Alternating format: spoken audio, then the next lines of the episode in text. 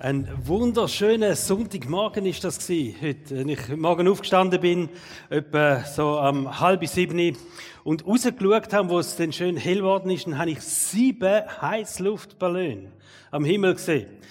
Ähm, wenn der, mir kommen immer zwei Sachen in Sinn, wenn ich Heißluftballone am Himmel sehe. Das erste, es wird ein wunderschöner Tag, weil die kennen sich aus. Die gehen nicht an den wüsten Tag raus, also es wird heute ein wunder, wunderschöner Tag. Das Zweite, was mir immer durch den Kopf geht, wenn ich Heißluftballon sehe, ist, um nichts in der Welt würde ich in so einem Korb hier sitzen. und nicht, wirklich nicht. Und ehrlich gesagt, es steht auch nie nicht in der Bibel, wir sollen in einen Korb hocken und uns mit einem Ballon in den Himmel ziehen lassen. Das steht nicht dort. Das steht viel, viel mehr. Eines Tages kommt Jesus vom Himmel oben ab. Wieso soll ich in so einen Ballonversuch starten, oder? Nein, Scherz, aber, ähm, ich freue mich heute, dass wir dürfen miteinander einen Gottesdienst feiern, einen speziellen Gottesdienst. Ich habe mich über ein paar Monate gefreut auf die zwei Sündige, die jetzt kommen, der Sonntag und der nächste. Das hat damit zu tun mit einem persönlichen Prozess, wo ich mich nochmal so ein bisschen mit dem Abendmahl auseinandergesetzt habe und gemerkt habe, dass es einfach etwas ganz Besonderes ist. Und je mehr ich das ein bisschen angeschaut habe, das Thema, mich vertieft habe mit dem, umso mehr habe ich gemerkt, hey, das ist nicht einfach so ein Ritual. Wir haben ähm, ein bisschen Brot, wir haben ein bisschen Traubensaft oder wie, spielt eigentlich nicht einmal eine Rolle, was wir haben, oder? Ähm, sondern da ist etwas Göttliches in dem Ritual inne. Und ich bin auch ein bisschen zur Überzeugung gekommen, dass vielleicht etwas Wichtiges, etwas Wertvolles, vor allem auch etwas Kraftvolles einfach nochmal könnten neu entdecken miteinander. Für jeden persönlich, aber auch für uns als Chile. Wir lesen miteinander Apostelgeschichte 2, Vers 42. Da steht Folgendes über die erste christliche Gemeinde. Das ist so Vorbildgemeinde. Und wir alle zusammen sind Fan von dieser Gemeinde und denken immer wieder, genau so würden wir auch Kirche haben, oder? Und über die steht Folgendes. Was das Leben der Christen prägte, waren die Lehre, in der die Apostel sie unterwiesen, ihr Zusammenhalt in gegenseitiger Liebe und Hilfsbereitschaft, also Gemeinschaft, und das Mahl des Herrn und das Gebet. Und das Mahl des Herrn, das ist Abendmahl gemeint. Also jetzt schauen wir das an und sagen, die begeisternde Chile, Anfangschile, wo so viel auch mit Gott erlebt hat, hat vier Merkmale gehabt. Also, ähm, der Lukas, der das geschrieben hat, Apostelgeschichte, hat sich festgelegt, gesagt, ich muss einfach die vier wichtigsten Sachen schreibe ich auf für die Nachwelt, oder? Das sind wir. Und eins von diesen vier wichtigsten Sachen ist tatsächlich das Abendmahl. Eins von den vier wichtigsten Punkten für die Kille. Und wenn wir das auch anschauen, dann sehen wir in der Bibel so Bibelstellen, wo wirklich darauf schliessen dass Christen regelmäßig miteinander das Abendmahl genommen haben. Also, ähm, täglich zum Teil. Es gibt Bibelstellen, wo uns Hinweise geben, es könnte täglich sein, wo die miteinander Christen sich getroffen haben und das Abendmahl genommen haben, oder vielleicht einfach, wenn sie sich getroffen haben, haben sie miteinander das Abendmahl genommen. Und natürlich frage ich mich, warum hat bei den ersten Christen das Abendmahl so einen hohen Stellenwert gehabt und bei uns ist es etwas geworden, wo wir, ich weiß auch nicht was, alle sechs Wochen miteinander im Gottesdienst feiern. Und bei den ersten Christen, Christen ist es so richtig ein Bestandteil gewesen von ihrem Leben miteinander, von ihrem Glaubensleben auch. Die erste Antwort ist vielleicht die, wo Jesus den Jünger das Gebot gegeben hat oder gesagt hat, hey, nehmt das Abendmahl, hat er ganz klar auch Äußerungen gemacht, dass für die Jünger klar war, wir sollen das regelmäßig machen. Es ist eine Erinnerungsform und wir sollen uns täglich an Jesus erinnern, an das, was er gemacht hat. Und darum ähm, hat der Jesus schon eine Regelmäßigkeit eigentlich wie ihnen gesagt, was sie sollen machen. Das Zweite, sie haben miterlebt, wie wichtig das Abendmahl für Jesus war. Das ist nicht einfach so ein bisschen, oh ja, Leute, wir nehmen noch das Abendmahl, sondern wo Jesus das erste Mal gemacht hat und wir werden eintauchen in dem Moment, das ist ein heiliger Moment gewesen. Für alle zusammen, die dabei sind, die Jünger dort. Und ich glaube auch, sie haben eine geistliche Dimension in dem entdeckt auch eine Kraft, die in dem Abendmahl ist. Also nicht einfach nur ein Ritual, nicht einfach so in Gedenken an, sondern dass wirklich Gott nochmal etwas bewegt durch das Abendmahl durch. Wir werden heute und den nächsten Sonntag uns mit dem Thema Abendmahl beschäftigen. Und ich teile es ein bisschen auf. So, äh, heute reden wir miteinander über den Kelch mit dem Traubensaft oder mit dem Wein. Es war Wein damals der Kelch mit dem Wein drin und nächsten Sonntag reden wir miteinander über das Brot. Heute ist das Thema mehr Erlösung und Bund, wo einen Zusammenhang hat mit dem Kelch und nächstes Mal geht es um Kraft und Heilung im Zusammenhang mit dem äh, Brot, wo äh, symbolisch für den Lieb von Jesus. Also, wo Jesus mit seinen Jüngern das erste Mal das Abendmahl genommen hat, ist auch ein spezieller Moment gewesen. Es ist nämlich der Moment gewesen, wo sie miteinander das Passafest oder Passamal gefeiert haben, Pessach, wie das auch heißt. Und das Passafest ist eines der wichtigsten jüdischen Feste überhaupt. Es wird so im Familie- oder Freundeskreis gefeiert und es beinhaltet ganz viele verschiedene Rituale. Nun, man isst während einer Woche in dieser Passazeit eigentlich nur so ungesäuertes Brot. Matze ist das. Also das ist ähm, wunderbar vom äh, Sonnenbeck, das Brot da, aufgegangen, wunderschön, aber die haben eigentlich Fladenbrot gehabt. Weil die haben extra kein Triebmittel drin tun ähm, Triebmittel, das wäre bei uns Hefen oder so, wo eben das Brot so schön aufgeht, das haben sie nicht gehabt. Während der Woche lang essen sie also die Matze, so dünne Brotfläden ohne Triebmittel. Und darum heißt das Fest auch das Fest von der ungesäuerten Brot. Weil sie die Brot essen dazu. Es ist eines von diesen drei Festen, drei jüdische Feste, wo die Juden früher noch auf Jerusalem pilgern sind. Egal woher das sie gekommen sind, sie haben gewusst, am Passafest gehen wir miteinander auf Jerusalem und wir feiern das, wenn es irgendwie möglich ist, dort in Jerusalem. Das andere Fest, wo sie das auch gemacht haben, Shavuot, Wochenfest, da haben sie gedenkt an die Übergabe von der Tora und es das Erntedankfest oder Sukkot, Laubhüttenfest. Das sind die anderen zwei Feste es auch auf Jerusalem pilgert sind. Aber das Passafest ist ganz, ganz ein wichtiges Fest. Pesach bedeutet nämlich vorübergehen. Und es erinnert an Auszug aus Ägypten. Da gibt's die ähm, Geschichte, wo äh, viele von euch kennen. Äh, das Volk Israel ist in der Sklaverei gewesen, über 400 Jahre und Gott hat es befreit und verschiedene Plagen hat Gott müssen über, das, über den Pharao und die Ägypter kommen, bis sie endlich bereit sind, das Volk in Freiheit zu ziehen lassen. Und die letzte und zehnte Plage, das ist ganz eine heftige Plage. Da hat nämlich jeder Erstgeborene von den Ägyptern müssen sterben. Und ähm, das ist dann der Grund gewesen, auch, wo der Pharao gesagt hat, hey, gönnt, ähm, ich lasse nicht ziehen. Äh, es ist dann too much gewesen für die Ägypter. Und dann steht in der Bibel, es ein Todesengel von Haus zu Haus gegangen. Und die Israeliten haben dann den Auftrag bekommen, sie sollen das Lamm schlachten und sie sollen äh, das Blut von dem Lamm an die Türpfosten anstreichen. Und wenn der Todesengel durchgeht, dann weiss er, in dem Haus stirbt niemand, darf niemand sterben, oder? Und in allen Häusern, wo nicht das Blut an den Türpfosten hatten, dort ist der Erstgeborene gestorben. Also ganz wichtig, es tut der Todesengel ist vorübergegangen, darum Pessach, der Name von dem Fest. Und es ist die Nacht von der Befreiung der Israeliten aus der Sklaverei. Und das Fest, das wird gefeiert jedes Jahr einmal und das ähm, beinhaltet verschiedene Sachen, eine bestimmte Speise und die Speise, wo sie essen oder die Sachen, wo sie essen, die haben auch symbolische Bedeutung und werden nach einem ganz festen Ablauf gegessen. Die Hauptspeise ähm, ist ein Lamm oder ein Lammkühle, nicht immer gerade das ganze Lamm.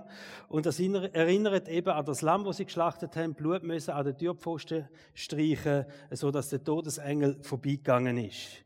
Die Matze, wo sie essen, eben das äh, ungesäuerte Brot, erinnert daran, dass das eine fluchtartige Geschichte war in dieser Nacht, wo sie haben müssen gehen, dass man eben nicht Zeit hat, zum das Brot aufzugehen mit Triebmitteln und darum das ungesäuerte Brot. Und sie haben auch bittere Kräuter, die sie essen, und auch die haben eine Bedeutung. Es ist äh, die Erinnerung an die Zeit von der Sklaverei. Also die bitteren Kräuter erinnern an die Zeit von der Sklaverei.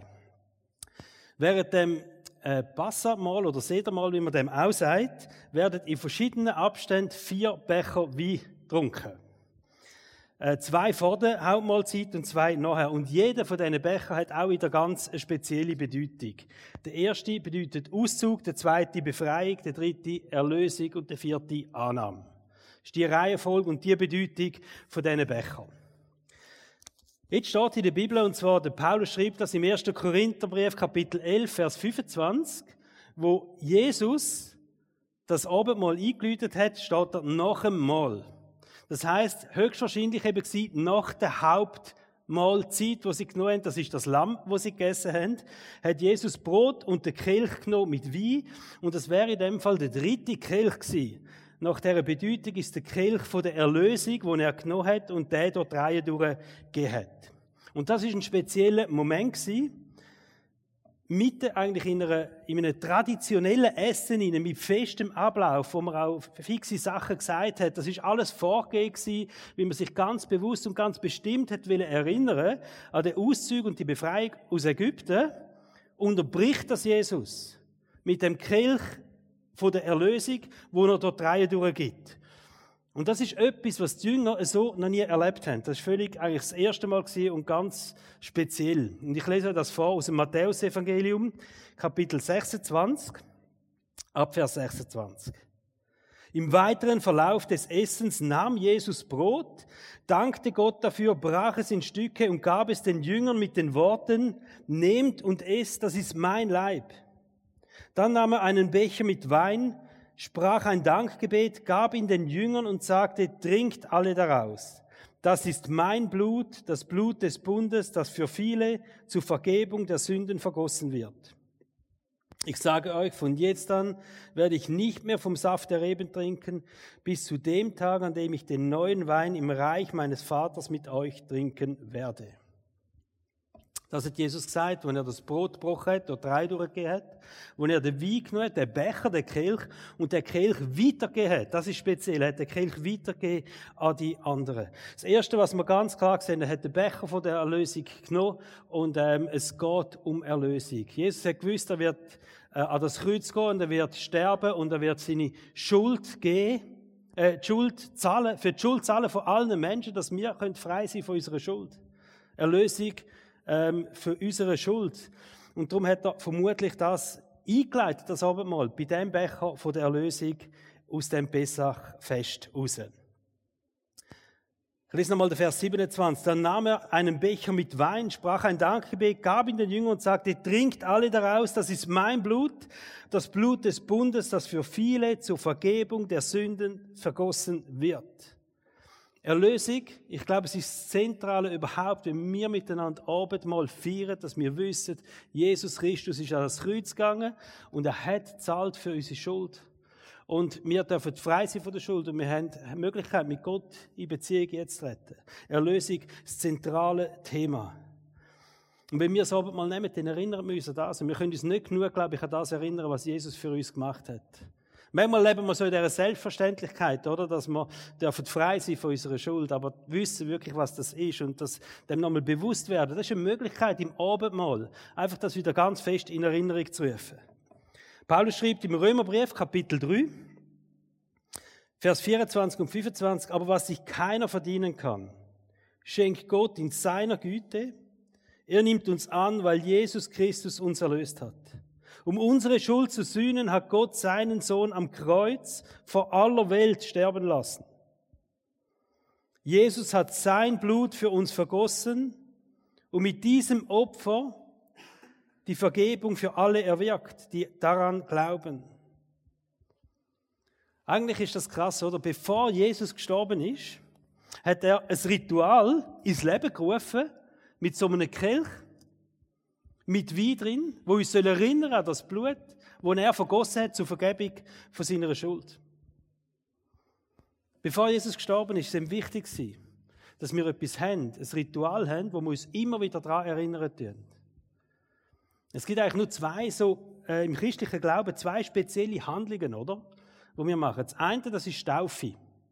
Und Taufe ist etwas Einmaliges. Aber das mit dem Abendmahl, das mit dem Becher dort drei durchgehen, das mit dem Brot brechen und das Brot dort drei durchgehen, das ist etwas, wo Jesus sagt, macht das immer wieder. Weil er den Wert sieht von der Erinnerung in dem Sinne. Der Becher steht für zwei Sachen. Wir haben die Erlösung und wir haben einen gnädigen Gott. Wir haben einen gnädigen Gott, einen Gott, der sagt, ich mache alles, dass wir Vergebung von unserer Schuld haben können. Und ich glaube, wenn wir das Abendmahl nehmen, ist das immer auch ganz ein guter Moment, einfach mal unser Herz auch öffnen gegenüber Gott und sagen, Gott, schau noch mal mein Herz hier. Du siehst, was, es mir gelaufen ist in der letzten Woche, in der letzten Zeit. Du siehst, was nicht gut gelaufen ist in meinem Leben. Und ich denke auch immer so, das Abendmahl nehmen miteinander. Wir werden das machen am Schluss. Es ist einfach ein Moment, da vielleicht Sachen in deinem Leben nochmal einfach Gott anzulegen. Sachen nochmal zu bereinigen und zu sagen, Jesus, und du weißt es, was nicht gut gelaufen ist und ich brauche deine Vergebung und ich danke dir, dass du das vollbracht hast an dem Kreuz auf Golgatha vor 2000 Jahren. Fehler, Versagen, Schuld in unserem Leben haben die Kraft verloren, versteht ihr? Weil Jesus am Kreuz gestorben ist und weil Jesus für unsere Schuld gezahlt hat. Und darum ist das einfach so gut. Wir haben ja immer das Kreuz da. Man kann auch im Worship äh, noch vielleicht auch einen Moment nehmen, wenn man das will, und vor das Kreuz anknündeln, einfach in dem Bewusstsein und sagen, da ist ein unheimlicher Preis gezahlt worden, dass wir Vergebung haben Wo Jesus den Kelch genommen hat, hat er also gesagt, das ist mein Blut, das vergossen worden ist, zur Vergebung von eurer Schuld. Es geht um Erlösung, aber es geht auch noch um mehr. Und dann hat er gesagt, es ist auch das Zeichen vom Bund von einem Bund, den ich mit euch schliessen tue. Wenn ihr den Kelch umgeht, wenn ihr daraus trinkt, ist es ein Zeichen von einem Bund. Der Paulus, der ja die einzige theologische Auslegung zum Abendmahl macht, in der Bibel im 1. Korintherbrief, der betont das ganz fest. Er sagt, 1. Korinther 11, 25, dieser Becher ist der neue Bund, besiegelt durch mein Blut. Er betont das, also er sagt, Jesus hat gesagt, der Becher, es ist ein neuer Bund, den ich mache mit euch. Besiegelt durch mein Blut. Und wisst ihr, wo Jesus den Becher umgegeben hat, ist das einfach speziell für die Jünger. Die sind in dem Pessach-Fest und ähm, es ist eigentlich üblich gewesen, jeder trinkt aus seinem Becher. Man gibt das nicht um. Jeder hat seinen Becher und daraus trinkt man und dann gibt Jesus den Becher um und das ist ungewöhnlich gewesen, dass jemand den Becher weitergibt. Aber im Zusammenhang mit einem Bund haben das die Jünger kennt. Die Jünger haben gewusst, es gibt so einen Bund, ganz einen speziellen Bund bei den Juden. Da gibt man einen Becher weiter. Und eigentlich so mit ähnlichen Worten, wie Jesus das gesagt hat, wo er gesagt hat, und ich trinke nicht mehr aus dem Becher, bis dass ich wiederkomme. Und da mit dem Bund geschlossen hat, mit den Jüngern. Wisst ihr, was das für ein Fest ist oder für eine Zeremonie, wo man das kennt im Judentum? Es ist Verlobung. Verlobung im Judentum ist etwas Spezielles und wir wollen das miteinander anschauen. Ähm, weil ich glaube, es hilft uns, gewisse Sachen vom Abendmahl nochmal, vor allem im Zusammenhang mit dem Bund, ein bisschen anders verstehen, weil das Bundschliessen mit einem Becher weitergehen eben daraus bekannt ist. Aus dem Verlobungsritual, da gibt es Gemeinsamkeiten mit dem Abendmahlsritual. In der Verlobung, das ist eigentlich mehr gewesen damals wieder ähm, die Absicht zum Heiraten, sondern es ist eigentlich äh, der Bund von der Ehe geschlossen worden im Moment von der Verlobung. Also wenn man verlobt war und sich hat trennen ist das eine Scheidung gewesen nachher, was es hat. Äh, der Bund von der Verlobung ist geschlossen, äh, der Bund von der Ehe ist geschlossen worden an der Verlobung. Die Leute sind ein bisschen jünger gewesen wie bei uns, vielleicht der Mann zwischen 18 und 20 und die Frau vielleicht zwischen, weiß auch nicht, 13, 14, so in dem Alter innen, oder? Aber wenn der Mann hat heiraten dann ist er zu der Familie gegangen, von der Brut, und er hat dort müssen zeigen, erstens, dass er würdig ist, ähm, die Frau zum Mann, das müssen alle meine Schwiegersöhne auch so machen, bei uns, also hat das müssen machen, sagen, ich bin würdig, oder? Die Frau, deine Tochter zu meiner Frau zu nehmen. Man hat so einen Brutpreis äh, festgelegt miteinander. Und dann hat es so eine Zeremonie gegeben und dann hat der Brütigam mit dieser Zeremonie hat er müssen offiziell fragen, Brut müssen fragen, willst du meine Frau werden? Das ist an der Verlobung passiert. Und die Zeremonie, die ist nämlich mit so einem Becher, mit so einem Kelch, mit Wein passiert. Also man hat das so gemacht, der ist angegangen und hat, der Brütigam hat aus dem Becher getrunken und hat dann noch an seiner Brut, zukünftigen Brut gereicht, dass sie auch aus dem kann trinken und hat gesagt, und ich werde nicht mehr aus dem Becher trinken bis zu unserem grossen Hochzeitsfest. Und tatsächlich hat man den Becher noch nicht genommen und hat ihn weg auf die Seite gestellt und erst am Hochzeitsfest hat man den wieder genommen. Und die Brut hat in dem Moment können entscheiden, will ich, letzte Chance, oder? Will ich jetzt oder will ich nicht? Wenn sie aus dem Becher getrunken hat, hat sie Ja gesagt. Zu dem Bund der Ehe. Wenn sie nicht aus dem Becher getrunken hat, hat sie nicht Ja gesagt zum Bund der Ehe. Der Mann, der clever war, hat das vorher abgecheckt, dass es nicht ganz peinlich wird, oder? Aber es ist eine wichtige Handlung. Der Kelch, wo ihr gereicht worden ist, wenn sie aus dem getrunken hat, hat sie Ja gesagt zum Bund der Ehe. Verlobung, Kiddushin heißt das, hebräisch, das heißt Heiligung.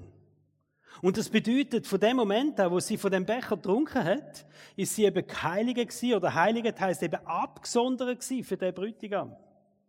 Und die Verlobungszeit ist manchmal bis zu einem Jahr gegangen, oder? Aber in dieser Zeit hat sie gewusst, ich bin verbunden, ich habe einen Bund geschlossen mit dem Mann und ich bin jetzt geheiligt, abgesondert für den Mann, für das große Moment von dieser Hochzeitsfeier.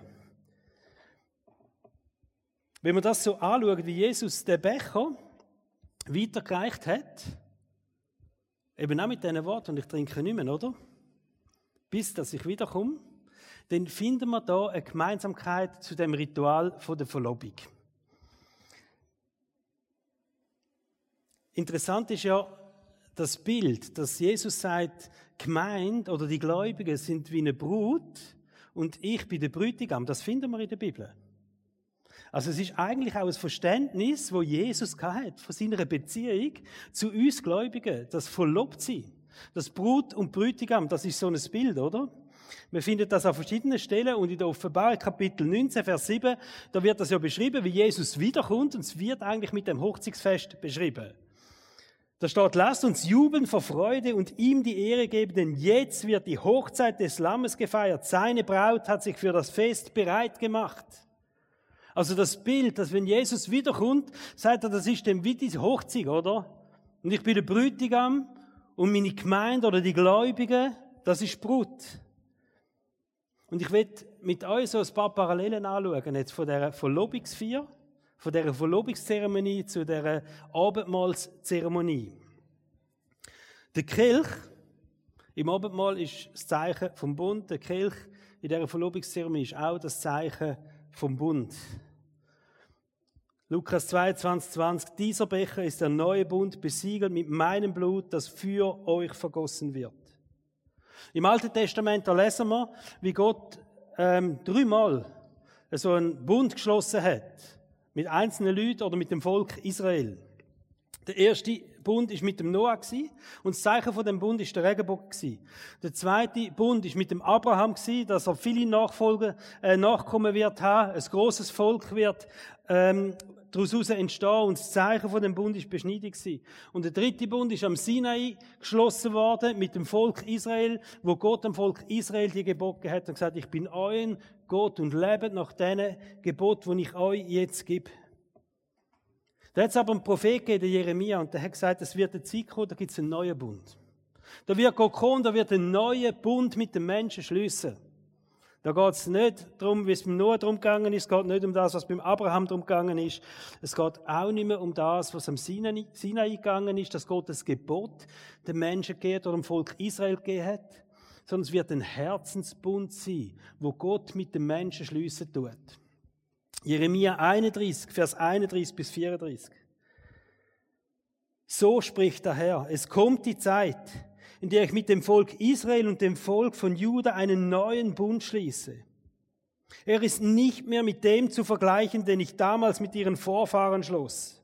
Der neue Bund, den ich dann mit dem Volk Israel schließe, wird ganz anders aussehen.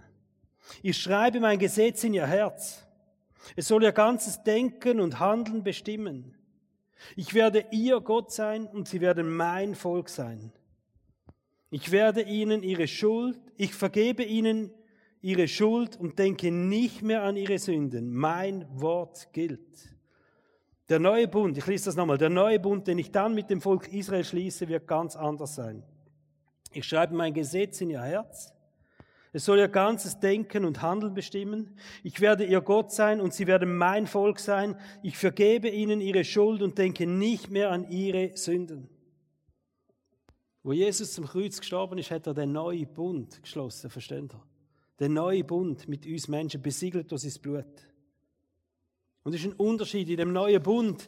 Da geht es nicht mehr um irgendwelches Einhalten von Gebot, dass du, du sagst, hey, Gott hat uns Gebot gegeben, wir nach diesem Gebot leben und dann ist er unser Gott sondern er sagt, es ist ein Herzensbund. Ich schreibe Gebot von Gott in die Herzen der Menschen. Und das ist auch das Bild vom Heiligen Geist, das wir überkommen, wo uns Leid tut in unserem, unserem Leben, in unserem Christsein, in unserer Beziehung mit Gott.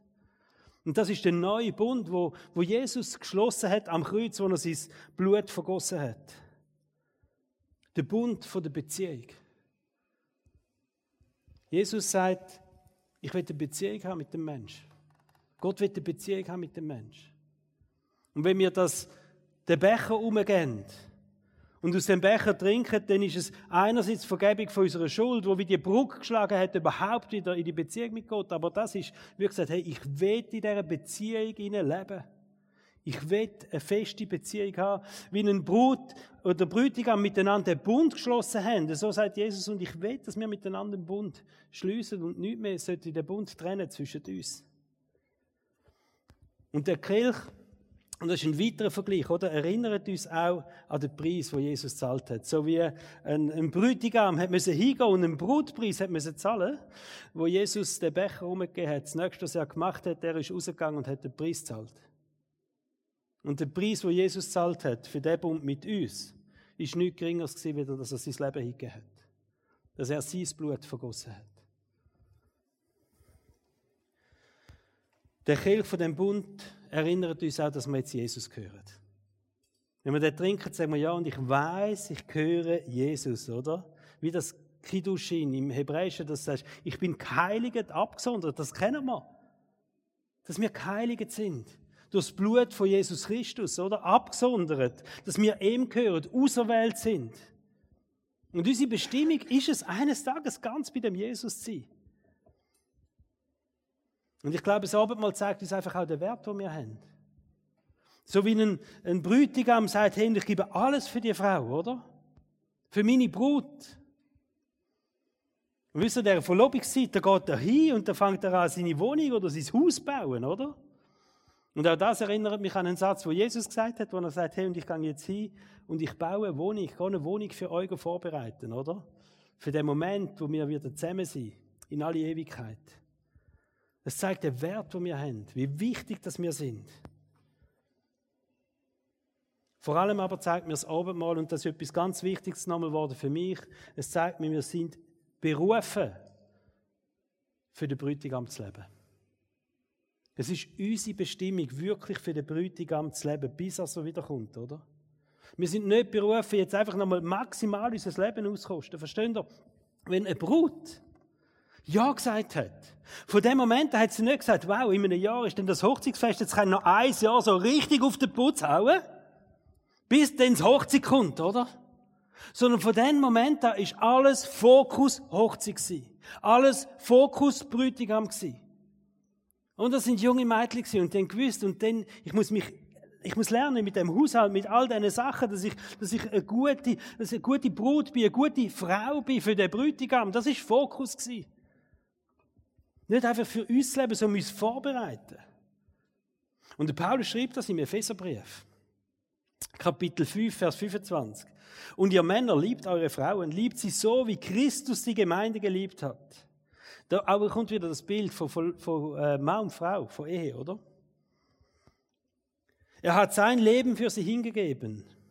Er hat den Preis zahlt, der, der Brutpreis zahlt, um sie zu einem heiligen Volk zu machen, dass sie geheiligt sind, dass sie ausgesondert sind.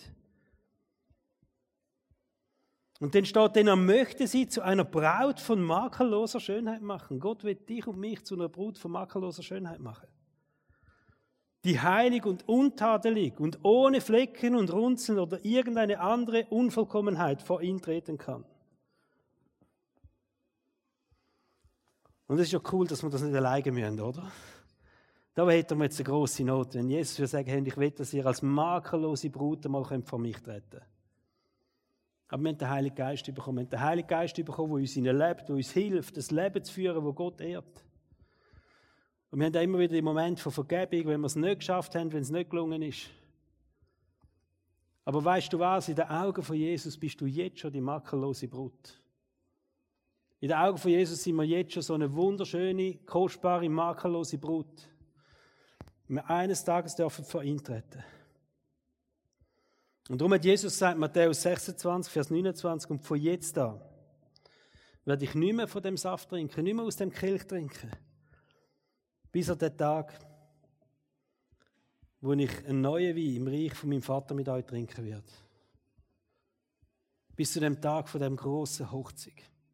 Und mir hilft das Bild von der Verlobung, von dem Bund. Mir hilft das Bild zum sehen, was Jesus gefühlt hat.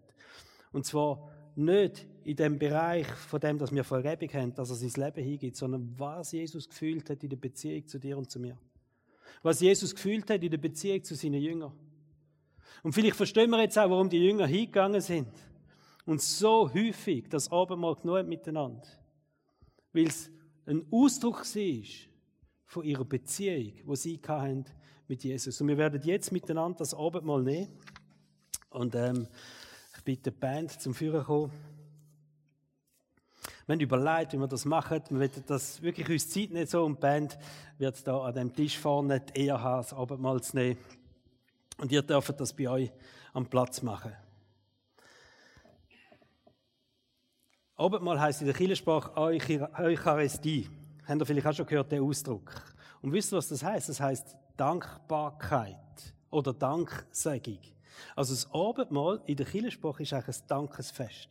Und, ähm, und ich bitte euch, dass ihr so eine dankbare Haltung hier kommt. Und für das möchte ich einfach ähm, jetzt beten miteinander, dass wir so in, die, in, in eine Dankbarkeit dürfen die kommen, ähm, bevor wir miteinander in das Abendmahl einstimmen.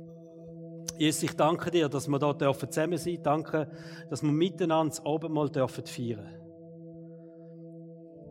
Jesus, ich danke dir für die Gemeinschaft, die wir dürfen haben. Danke, dass wir in dieser speziellen Zeit einfach dürfen gemeint sein miteinander. Danke, Jesus, dass du mitten unter uns bist. Und wir wollen unsere Herzen öffnen und wir wollen sie fühlen lassen von dieser Dankbarkeit für alles, was du gemacht hast in unserem Leben. Danke vielmals, Jesus. Amen.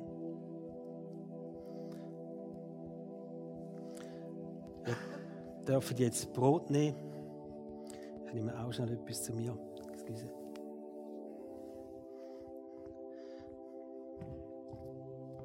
Ihr dürft das Brot jetzt in eure Hand nehmen.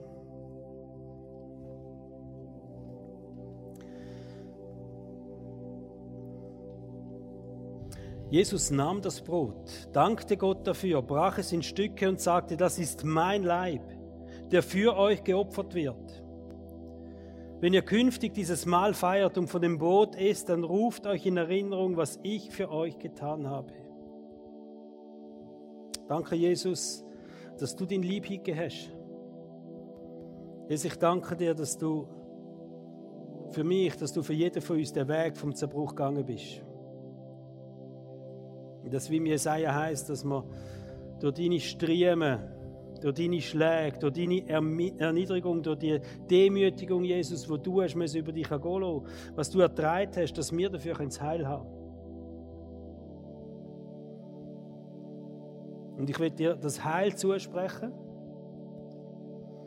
durch dass Jesus den Lieb gebrochen hat in deiner Situation, wo du jetzt gerade drin stehst. Gesundheitlich, welche Beziehungen, im Job wo auch immer. Dass das wieder darf heil werden, was vielleicht kaputt gegangen ist, was nicht gut ist. Dass wir jetzt auch die Heilung dürfen empfangen, wenn wir das Brot essen und wir dürfen jetzt das Brot essen.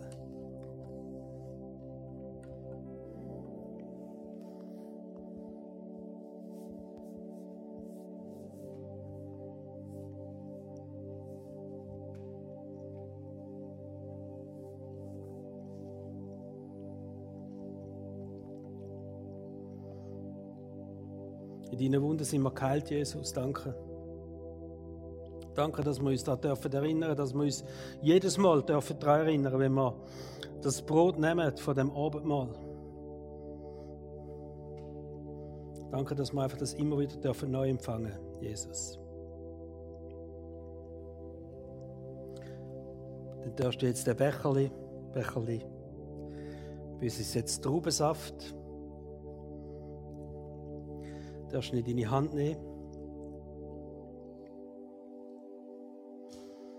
Nachdem sie gegessen haben, steht, nahm er den Becher, dankte Gott auch dafür und sagte, dieser Becher ist der neue Bund, besiegelt mit meinem Blut. Wenn ihr künftig aus dem Becher trinkt, dann dürft, dann ruft euch jedes Mal in Erinnerung, was ich für euch getan habe. Jesus, danke für die Erlösung, die wir dürfen haben. Durch das Blut, das du vergossen hast am Kreuz. Danke, dass wir rein sind von all unserer Schuld. Danke, dass wir einen Gott von der Vergebung haben, dass wir einen Gott von der Gnade haben. Und wenn dir jetzt etwas in den Sinn kommt, vielleicht ganz persönlich, eine Schuld, wo du dir bewusst wirst, etwas, was nicht gut gelaufen ist. Vielleicht sind es Worte, die du bereust, dass du gesagt hast. Vielleicht etwas, was du gemacht hast. Vielleicht im sexuellen Bereich, ich weiß es nicht. Ist das jetzt einfach ein Moment, wo du das kannst innerlich vor das Kreuz legen, jetzt in dem Moment? Und kannst sagen, danke Jesus, danke Jesus, dass wir Vergebung haben. Danke Jesus, dass ich jetzt Vergebung empfangen für das, was ich jetzt gerade angelegt habe. Und ich spreche dir die Vergebung zu im Namen von Jesus Christus. Jesus, ich danke dir auch für den Bund, wo du geschlossen hast. Danke, dass wir dürfen zu dir gehören, dass du ein Gott von der Beziehung bist. Wie eine, wie eine Brut geheiligt ist für den Bräutigam, dass wir dürfen ausgesondert sein, ausgesucht, ausgewählt, jeder Einzelne. Und du so viele gute Gedanken hast über jedem von uns. Dass wir Kind von Gott dürfen sein, wunderbar geschaffen. Wertvoll in deinen Augen, Jesus. Geliebt, ich danke dir, dass du jedem von uns eine wunderschöne, makellose Brut siehst. Danke für das Angebot von der Beziehung, Jesus. Wenn wir jetzt von dem Traubensaft trinken, dann ist das auch der Moment, wo wir nochmal Ja sagen zu dir. Ja, Jesus. Wir wollen deine Brut sein. Wir wollen für dich leben, wir wollen mit dir leben. Danke für deine Beziehung. Dürfen wir den Traubensaft trinken?